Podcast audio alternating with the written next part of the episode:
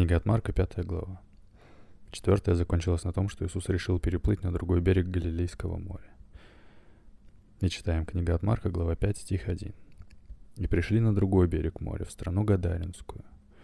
То есть Иисус находился в городе Капернаум, а сейчас переплыл в страну Гадаринскую. Это были места, где находились города Гергеса и Гадара.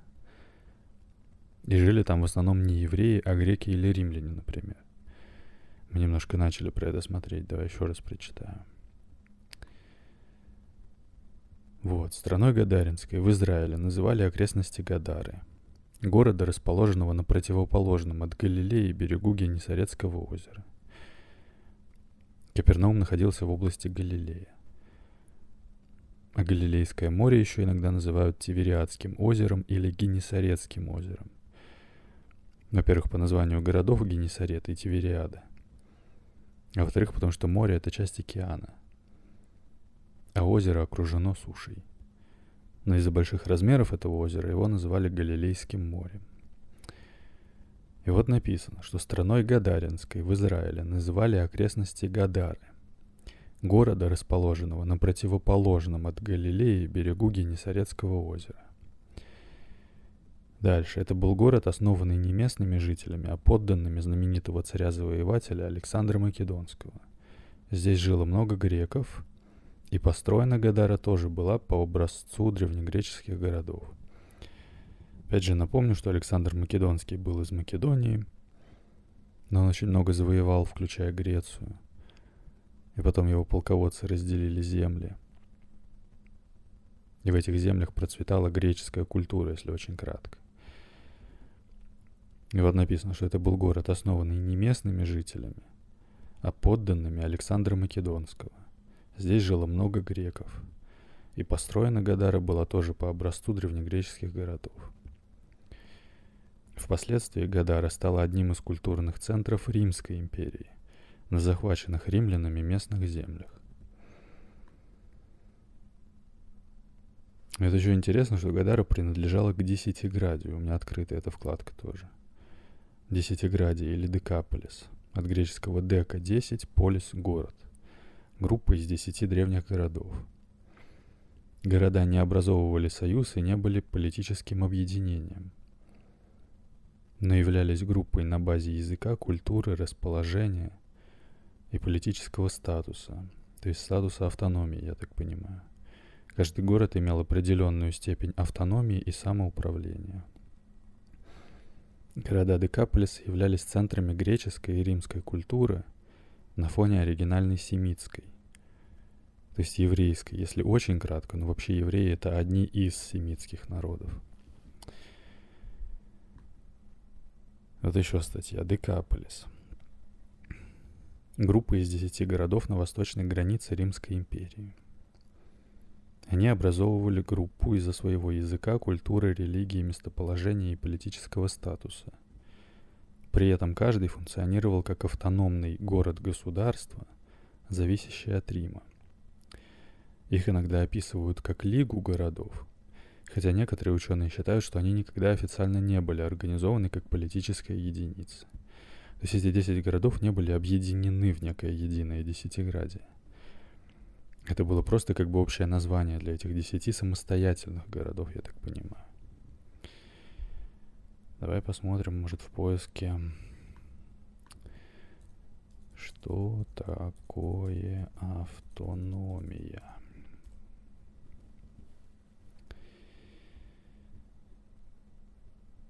Вот, что значит автономия в составе государства? Автономия – особый статус территории в государстве – предусматривающий более или менее широкие возможности самостоятельно решать свои внутренние проблемы, вне пределов прав и полномочий государства в целом, в состав которого входит данная самоуправляющая единица. Точное значение этого понятия – самоуправление, от древнегреческого автономия, то есть самозаконие. Я не совсем в этом понимаю, но на ум приходят Соединенные Штаты Америки, например – где тоже в каждом штате могут быть свои законы и даже свои правила дорожного движения. Но при этом каждый штат находится внутри Америки, я не знаю. Можно посмотреть, как это устроено в России. У нас ведь тоже есть так называемые автономные округа, например, и так далее. Давай посмотрим. Автономный округ. Это.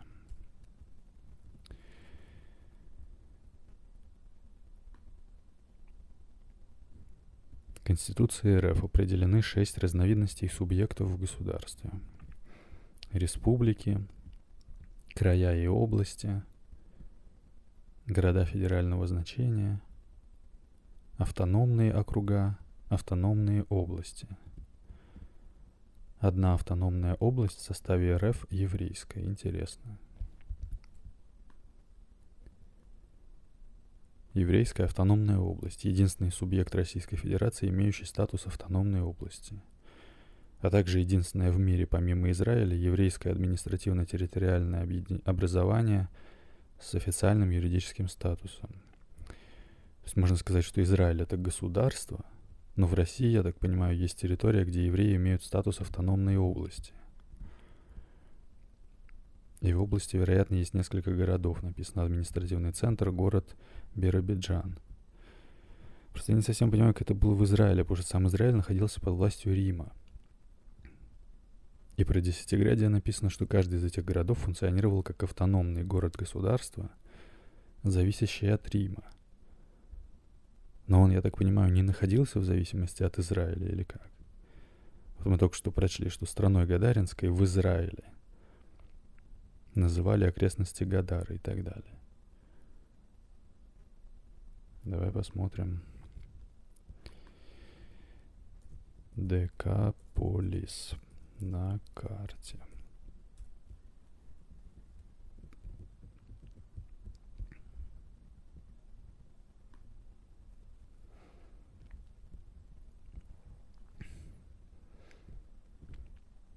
Вот интересно, расчерчены области – Галилея, Иудея, Самария, Перея и вот Декаполис, например.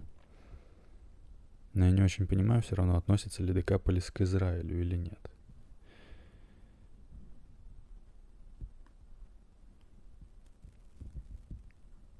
Вот еще интересная карта, где обозначены границы каждого из десяти городов. Кстати, я помню, мы читали, что какая-то из границ проходила посередине Галилейского моря. Возможно, как раз граница Галилеи и Десятиградия. Потому что область Десятиградия на карте как бы сильно правее туда уходит. А если поискать древний Израиль на карте –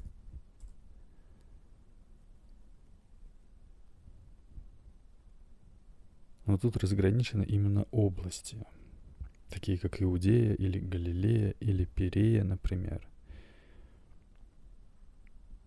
И выделено цветами, что вот такие-то земли отданы Ироду Филиппу, такие-то Ироду Архилаю, такие-то Ироду Антипе,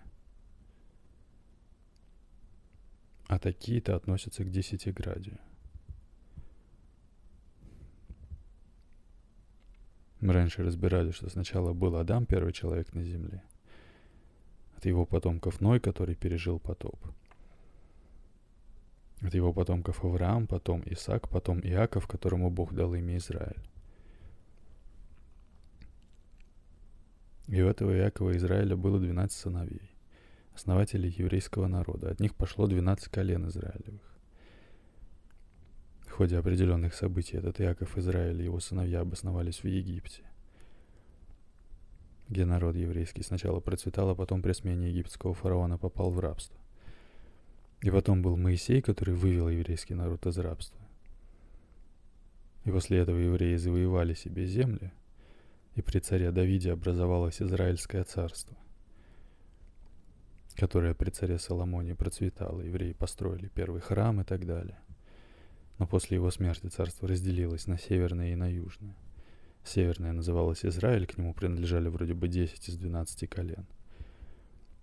А южное называлось Иудея, по названию колена Иуды. Еще одно колено как бы было и там, и там, можно сказать. Это было колено Левия. Колено священников, если очень кратко. И вот северная часть потом была завоевана Ассирийским царством. Был ассирийский плен, и 10 колен Израилевых считаются пропавшими. А коренные евреи остались, получается, только в Иудее. Но потом Ассирию покорил Вавилон, если я уже не ошибаюсь. И потом уже Южное царство было захвачено Вавилоном, был Вавилонский плен. Но когда Вавилонское царство покорило Персия, то евреи смогли вернуться в Иудею, построили как раз второй храм и так далее. То мы подошли к моменту где-то за 600 или 500 лет до нашей эры. А где-то за 300 лет до нашей эры появился Александр Македонский, который покорил уже и Персию, и много чего еще, в том числе и Палестину, и Грецию, и Египет. Если я не ошибаюсь, Сирию, которая входила в состав сначала Ассирийской, а потом Вавилонской и потом Персидской империи. И, в общем, получается, что когда Александр Македонский умер, то его полководцы разделили земли. Полководец по имени Птолемей владел Египтом, поэтому говорят Птолемеевский Египет. Полководец по имени Селевк владел Сирией, поэтому говорят Селевкидская Сирия и так далее. И вот как раз Иудея перешла под владычество Селевкидской Сирии. Но в империи Александра Македонского процветала греческая культура. И начались гонения на еврейскую религию. Против чего возникло так называемое восстание хасмонеев. Оно было поднято еврейским священником Матафией Хасмонеем и затем продолжено его сыном Маковеем, если я не путаюсь. Но так или иначе, суть в том, что это восстание закончилось освобождением Иудеи из-под власти Сирии – и потом правителем назначили одного из сыновей Матафии Хасманея. Началась династия Хасманеев. И вот к чему я это все сейчас подвожу. К тому, что где-то за 60 лет до нашей эры между наследниками династии Хасманеев возник конфликт. И в этот конфликт вмешался римский полководец Помпей. И он превратил Иудею в этнархию, от слова «этнос», то есть «народ». И Израиль оказался под властью Рима. И там уже царем становится Ирод Великий и так далее. И насколько я понимаю, при включении в состав Римской империи Израиль был разделен на области, на Иудею, на Самарию, на Галилею и так далее. И мы вот смотрим сейчас на карту Израиля во времена Иисуса. И тут нет как бы границы Израиля. Тут есть границы областей, входивших в состав Римской империи. Эти области были распределены между сыновьями Ирода Великого. Галилея была отдана Ироду Антипе, Иудея Ироду Архилаю и так далее. А потом римский император сместил Архилая и поставил над Иудеей Понтия Пилата. И тогда, наверное, нельзя сказать, что во времена Иисуса был некий Израиль как таковой. Вернее, нельзя сказать, что было Израильское царство внутри Римской империи. Даже еще точнее нельзя сказать, что было именно такое царство, как Иудея внутри Римской империи. А были, я так понимаю, отдельные области внутри Римской империи. Например, вот область Галилея, или область Иудея, или область Самария и так далее. Или вот область Десятиградия. Как бы тоже самостоятельная область, находящаяся в составе Римской империи. И отличалась она тем, что каждый город там имел статус автономии, то есть имел своего правителя и свои внутренние законы. А у евреев, я так понимаю, была столица в Иерусалиме. Несмотря на разделение на области. Но ведь не просто так, у каждой из этих областей тоже был свой царь. Галилеей правил Ирод Антипа. Иудеей правил Ирод Архилай. Был еще Ирод Филипп, в землях которого находилась Кесария Филиппова – Тогда бы все действительно вставало на свои места. То есть, во-первых, отпадал бы вопрос, как могло быть в Израиле несколько царей, потому что не было, я так понимаю, царства, были области, и в каждой области был свой царь. А во-вторых, отпадает вопрос, принадлежало ли Десятиградие к Израилю или к Риму. Потому что получается, что внутри Римской империи была область Иудея, была область Галилея, а была область Десятиградия. И тогда это объясняет даже тот факт, почему именно область называлась Иудеей. Если само царство называлось иудейским, то есть как в царстве Иудея еще была бы область Иудея. Вероятно, что в Иудейском царстве могло и не быть этих областей. Я не знаю, возможно, они появились как раз при разделении царства на области. Ввиду чего и получилось, что именно столичная область стала называться Иудеей. Может быть так, но я не священник и не богослов.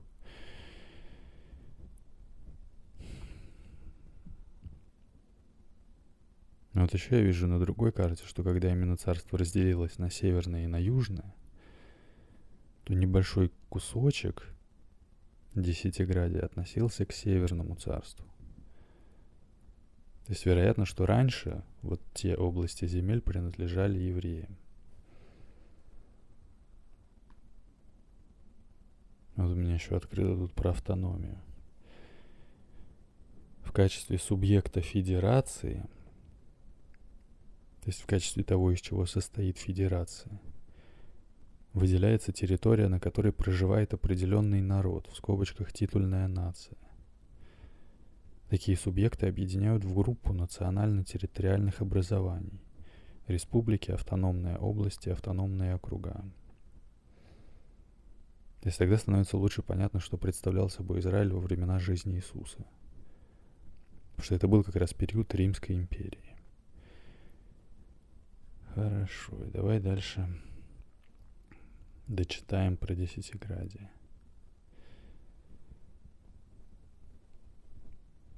Вот. Города Декаполиса были в основном были в основном основаны в промежутке после смерти Александра Македонского и до римского завоевания Сирии. И вот можно про Александра Македонского открыть. Александр Македонский, царь Древней Македонии – выдающийся полководец, создатель мировой державы, распавшейся после его смерти. А Древнюю Македонию, если открыть. Македония. Древнегреческое царство на периферии архаической и классической Греции.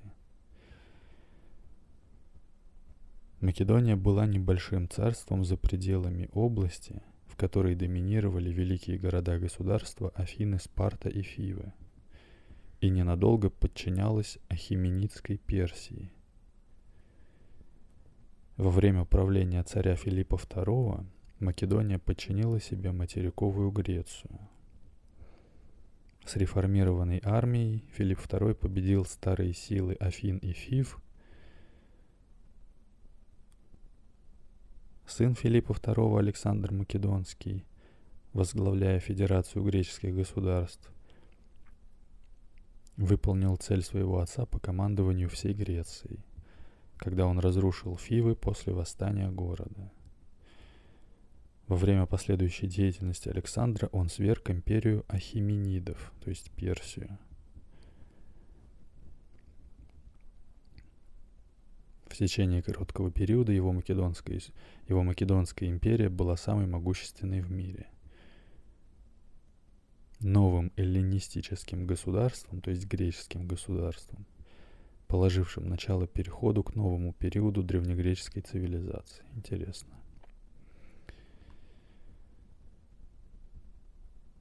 И вот дальше про Александра. После гибели своего отца Филиппа II Александр был объявлен царем. Он заново подчинил Грецию, где были разрушены мятежные Фивы – В 334 году до нашей эры Александр переправился в Малую Азию, начав таким образом войну с персидской державой. Он разгромил сатрапов, после чего подчинил Сирию, Палестину и Египет. Посмотрим. Сатрап. От древнеперсидского хранитель царства. Глава сатрапии. Сатрапия административная единица, военно-административный округ, в скобочках провинция, в государстве Ахименидов. А государство Ахименидов или держава Ахименидов от древнеперсидского империя. Первая Персидская империя. Дальше. Сатрапии традиционно делились на округа помельче, обычно в науке называемые провинциями, а те на общины. В Палестине таких провинций насчитывалось пять. Иудея, Самария, Галилея, Идумея, Ашод. То есть даже, наверное, можно сказать, что Израиль был разделен на эти области еще когда он попал во владение Селевкидской Сирии. Я не знаю, но похоже на то. И тогда получается, что потом евреи вышли из-под власти Сирии. Даже основали так называемое Хасманейское царство. И потом попали под власть Римской империи. А области были уже как бы просто распределены детям Ирода. Может быть так. Можем глянуть. Напишу в поиск. Ирод Великий. Вот, родился 74 год до нашей эры Идумея Хасманеи. Сын Антипатра, римского прокуратора Иудеи. Основатель династии Иродиадов. То есть до него была династия Хасманеев, а после него началась династия Иродиадов. Дальше дед Ирода Антипатр – покорился Хасманейскому царству, принял иудаизм и сохранил за собой власть над Идумеей. Отец Ирода, Антипатр Идумеянин, активно поддерживал римскую экспансию, то есть расширение, кульминацией которой было взятие Иерусалима Помпеем в 63 году до нашей эры – в 47 году до нашей эры Ирод получил римское гражданство.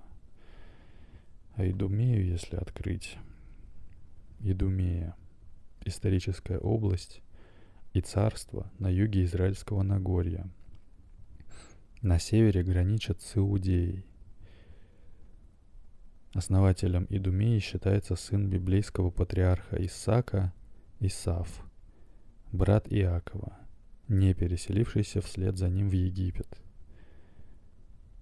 То есть у Якова Израиля был брат Исав Эдом, который как раз не пошел в Египет.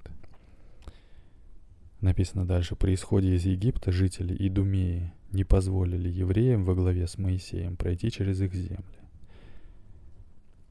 В Библии указаны восемь идумейских царей, правившие страной до завоевания ее в XI веке до нашей эры Давидом.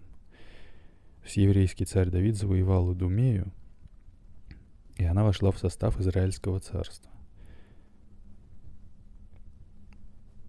Но потом написано, являлась данником Ассирийского царства и затем Нового Вавилонского царства. То есть, когда потом правило Ассирийское царство, то они платили дань Ассирии. А когда Ассирия была покорена Вавилонским царством, то платили дань Вавилону. Дальше идумеи находились в постоянной вражде с евреями, не раз пытавшимися захватить их земли. Вместе с вавилонянами идумеи участвовали в осаде и разрушении Иерусалима и овладели частью Южного Израиля. Западная Идумея с частью Южного Израиля представляла самостоятельное царство Идумею – конце второго века до эры завоеванная иудейским царем Иоанном Герканом I из династии Хасманеев. Все его население было обращено в иудаизм.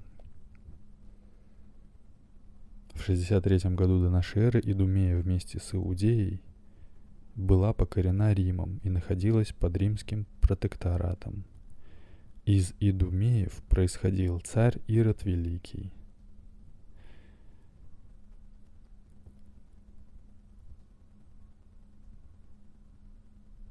И вот еще ссылка. Идумеи, едомитяне или эдомитяне.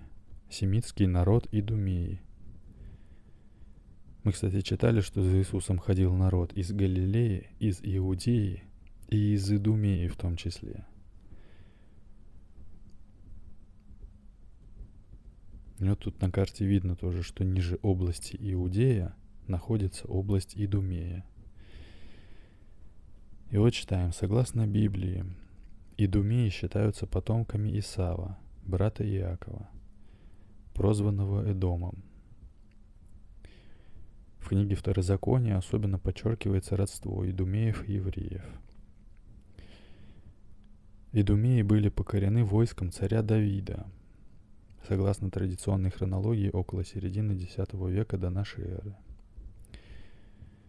Самостоятельность Идумеи была потеряна, и они стали данниками Израиля вплоть до царствования Еврама Иудейского, когда Идумея снова обрела независимость. А, в конце второго века до нашей эры Идумеи были завоеваны и насильственно обращены в иудаизм царем Иудеи Иоанном Герканом I из династии Хасманеев. В первом веке до нашей эры Идумей Ирод по решению Рима стал царем Иудеи – он истребил род Хасманеев и основал новую правящую династию. Так. И вот мы читаем про Ирода Великого. Что дед Ирода Антипатор покорился Хасманейскому царству, принял иудаизм и сохранил за собой власть над Идумеей. Отец Ирода, Антипатр и Думиянин, активно поддерживал римскую экспансию, то есть римское расширение, кульминацией которой было взятие Иерусалима римским полководцем Помпеем.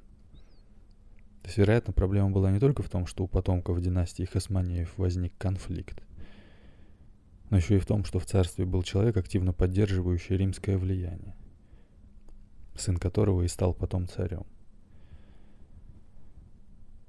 Ну давай вернемся обратно про Десятиградие.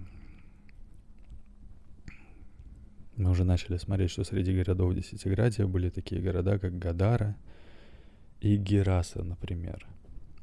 Но в списке десяти городов нет такого города, как Гергеса –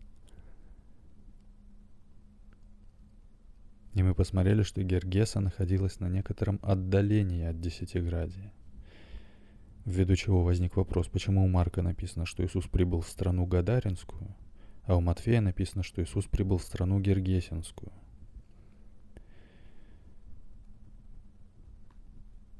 И мы вот прочитали, что Гергеса или страна гергесинцев – это местность на восточной стороне Галилейского моря, расположенная на некотором расстоянии от древних городов Десятиградия, Гадара и Гераса. Вообще статья на английском, мне кажется, она перевелась сейчас немножко по-другому. В любом случае в списке 10 городов Гергеса не указано. Декаполис был одним из немногих регионов, куда путешествовал Иисус, где языческое население составляло большинство. В основном учение Иисуса было адресовано еврейскому меньшинству, жившему в пределах Десятиградия. Евангелист Марк подчеркивает языческий характер Декаполиса, где Иисус встречает стадо свиней, животных, запрещенных, запрещенных кашрутом, еврейскими религиозными диетарными правилами, запрещенных кашрутом в пищу, которых там разводили. И вот дальше про город Гергеса. Он упоминается в некоторых древних рукописях Евангелия от Матфея, как место, где произошло чудо со свиньями. Матфей пишет о двух а, Матфей пишет о двух одержимых мужчинах вместо одного. И только в некоторых рукописях его Евангелия местоположение указано как Гергеса. В то время как в других копиях, а также во всех версиях Луки и Марка, упоминается либо Гадара, либо Гераса. Чтение Гераса проблематично, потому что Гераса не находится рядом с морем и не граничит с Галилеей. И, как я сказал в прошлый раз, действительно от Назарета до Капернаума было ближе идти, чем от берега моря до Герасы. Единственное, я неправильно сказал, что Гадара находится прямо на берегу, потому что до нее тоже есть расстояние. А вот Гергеса как раз находится ближе всего и к озеру, и к Капернауму. Хотя, конечно, вовсе не обязательно, что Иисусу с учениками нужно было именно в ближайшее место переплыть. Но вроде как, судя по тексту, их встретил там бесноватый человек именно когда они переплыли, а не когда они куда-то пришли. Но хотя, опять же, не факт. Возможно, он встретил их в том смысле, что это произошло тогда, когда они уже дошли до Гадары пешком. Давай прочтем еще раз. Книга от Марка, глава 5, с 1 стиха. «И пришли на другой берег моря, в страну Гадаринскую. И когда он вышел из лодки, тот сейчас встретил его вышедший из гробов человек, одержимый нечистым духом. Он имел жилище в гробах, и никто не мог его связать даже цепями, потому что многократно был он скован оковами и цепями, но разрывал цепи и разбивал оковы, и никто не в силах был укротить его. Вообще я собирался начать этот выпуск с того, чтобы прочитать еще, как это написано в книге от Луки. Но начнем с этого тогда в следующий раз. Сейчас сделаем перерыв, сохрани себя. Это подкаст «Новый завет для пытливых». Бог любит вас.